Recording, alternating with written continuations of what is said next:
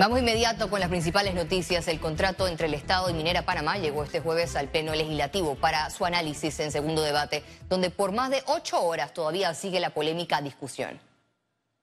Señor presidente. La sesión estaba fijada para las 9 y 30 de la mañana, pero no fue hasta las 11 y 7 minutos de la mañana que los diputados conformaron el quórum. La Asamblea Nacional con 39 votos a favor y 8 en contra alteró el orden del día para darle trámite a la calorada discusión donde se rechazó el informe de minoría presentado por el diputado independiente Juan Diego Vázquez. Los ministros de Estado que comparecieron que la expropiación se mantiene en la mesa por tanto, las comunidades aledañas siguen en ese riesgo de que a solicitud de la concesionaria, y si la concesionaria no puede ponerse de acuerdo con usted en el precio para la venta o arrendamiento, yo le pido al Estado que expropie. Y como dice el contrato, el Estado debe responder de forma rápida y sin dilación. Aunque la bancada del PRD cerró filas para acelerar el debate a favor de la empresa minera, la diputada Zulay Rodríguez fue la única del oficialismo que calificó el contrato como leonino y perverso. La Corte Suprema de Justicia les dijo a ustedes que ese contrato es inconstitucional y ustedes no pueden venir aquí a aprobar una ley sobre o vetar una ley que ya la Corte se pronunció ya se pronunció. El ministro de Ambiente Milciades Concepción y el ministro de Comercio Federico Alfaro recibieron cortesía de sala donde se sometieron al escrutinio de los diputados opositores. Esto muestra la falta de, de solidez de nuestras instituciones, la falta de democracia, donde aquí simplemente reciben esto, somos pocos los que nos quejamos, todo el mundo chateando, riéndose, yendo a probar así como si fuesen unas reses que van directo al matadero sin saber un coño de qué es lo que está pasando. Y ya aprueban y mañana felices y contentos. Eso realmente me preocupa, colegas diputados. Número uno, la eliminación de la cláusula relativa a el derecho que tenía la empresa de solicitar restricciones del espacio aéreo. En el debate maratónico, el órgano legislativo se declaró en sesión permanente porque la discusión contó con dos rondas de participación de 30 minutos por cada diputado. Eso de que la empresa podía expropiar, eso no es aceptable. Eso lo puede hacer el Estado panameño de acuerdo a la Constitución. Eso de que no se podía sobrevolar el territorio de la minería, esas cosas se corrigen. Y se corrigen otras cosas más. Y luego de esa corrección, el órgano ejecutivo remite nuevamente este contrato para que la Asamblea lo examine. Los diputados aprobaron sorpresivamente una resolución para sesionar este viernes con el objetivo de avalar el contrato minero y enviarlo al Ejecutivo para su sanción. Félix Antonio Chávez, Econius. Una marcha ciudadana en rechazo al contrato minero que se discute en la Asamblea Nacional llegó a los predios del legislativo. Allí se registraron enfrentamientos entre los manifestantes y agentes de la Policía Nacional que custodian el lugar. En este punto se lanzaron gases lacrimógenos, los comercios aledaños cerraron con antelación sus puertas, la estación del metro de la 5 de mayo fue cerrada momentáneamente y el tráfico vehicular se vio afectado. Este jueves, el presidente Laurentino Cortizo recibió al nuevo CEO de Citibank, Malcolm Muñoz. Se reunieron para conversar sobre el crecimiento del país y sobre la solidez bancaria. Durante el encuentro, el CEO de Citibank reiteró su compromiso y interés por el desarrollo económico de Panamá. Por su parte, el mandatario agradeció el apoyo recibido de esta entidad bancaria desde el inicio de su administración. El presidente Laurentino Cortizo canceló este jueves su participación a la cumbre migratoria de Chiapas convocada por su homólogo mexicano Andrés Manuel López Obrador. López Obrador convocó para este domingo 22 de octubre una cumbre migratoria y está previsto que asistan al menos 11 presidentes de países de Centro y Sudamérica con el fin de discutir los temas relacionados a la migración irregular. Greatness Center, in partnership with Franklin Covey, construimos un mundo mejor a través del impulso a personas y organizaciones a liberar su potencial, a transformarse para trascender. Presenta Economía. Este 19 y 20 de octubre se lleva a cabo en Panamá el Congreso Internacional de Cumplimiento, fortaleciendo la cultura de cumplimiento desde una perspectiva estratégica y operativa. En el lugar se dio estos hechos y es la lucha global contra las actividades ilícitas. Este foro reúne a expertos, reguladores y profesionales de diversas industrias con el objetivo de fortalecer los conocimientos y establecer mitigantes contra amenazas cada vez más sofisticadas. El principal reto que tenemos es la salida de la lista, de la lista gris de Gafi, eh, seguir, seguir apoyando al, al Estado desde el sector privado en, poder seguir sensibilizando y culturizando a, cada uno de los organismos de supervisión, de supervisión y a los regulados eh, desde, la, desde la perspectiva de prevención con las últimas tendencias a nivel internacional. Las autoridades esperan que en los próximos días Panamá salga de la lista gris del Grupo de Acción Financiera para posteriormente salir de otras listas discriminatorias. Nosotros consideramos que Panamá tiene un marco regulatorio muy robusto que contempla todas las áreas que debemos cumplir a nivel de lo que serían las recomendaciones de Gafi y las sanas prácticas.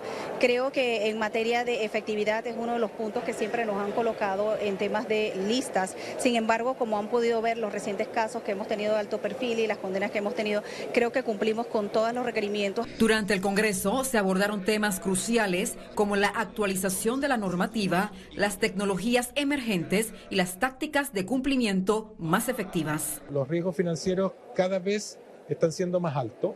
Eh, si bien hay ya tecnologías que están trabajando desde el punto de vista de la prevención, los montos asociados eh, a estos eventos también han aumentado. Entonces hay, hay situaciones que eh, se tienen que estar controlando y también trabajando de manera coordinada.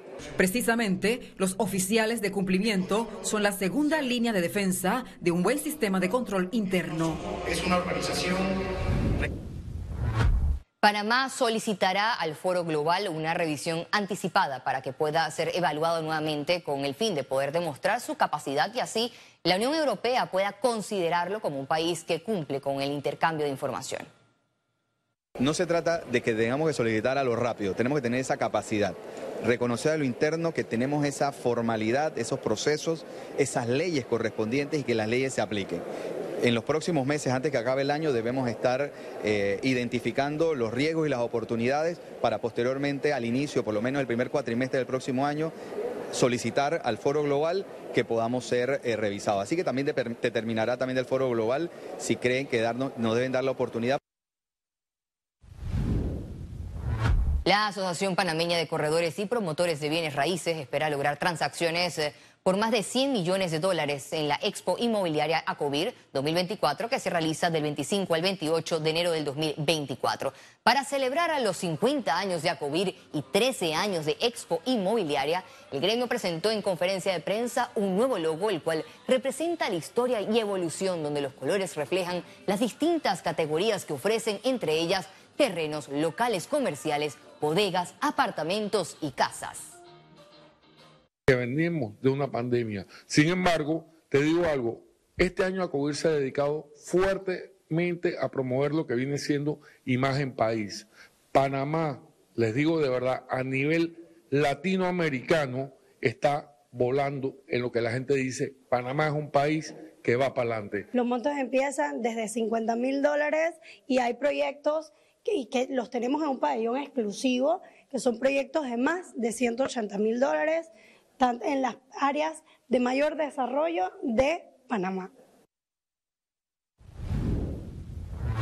Desde este viernes 20 de octubre, los precios de los combustibles registrarán nuevas variaciones respectivamente. A continuación, el detalle.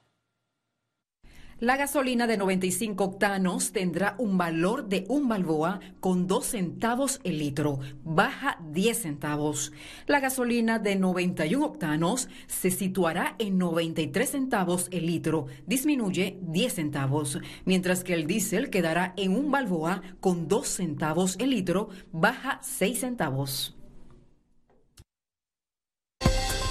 Conexión financiera. Bienvenidos a Conexión Financiera, les habla Carlos Araúz. Los impuestos son esenciales para el funcionamiento de cualquier Estado. Los mismos deben ser usados responsablemente para garantizar la tranquilidad y el bienestar ciudadano.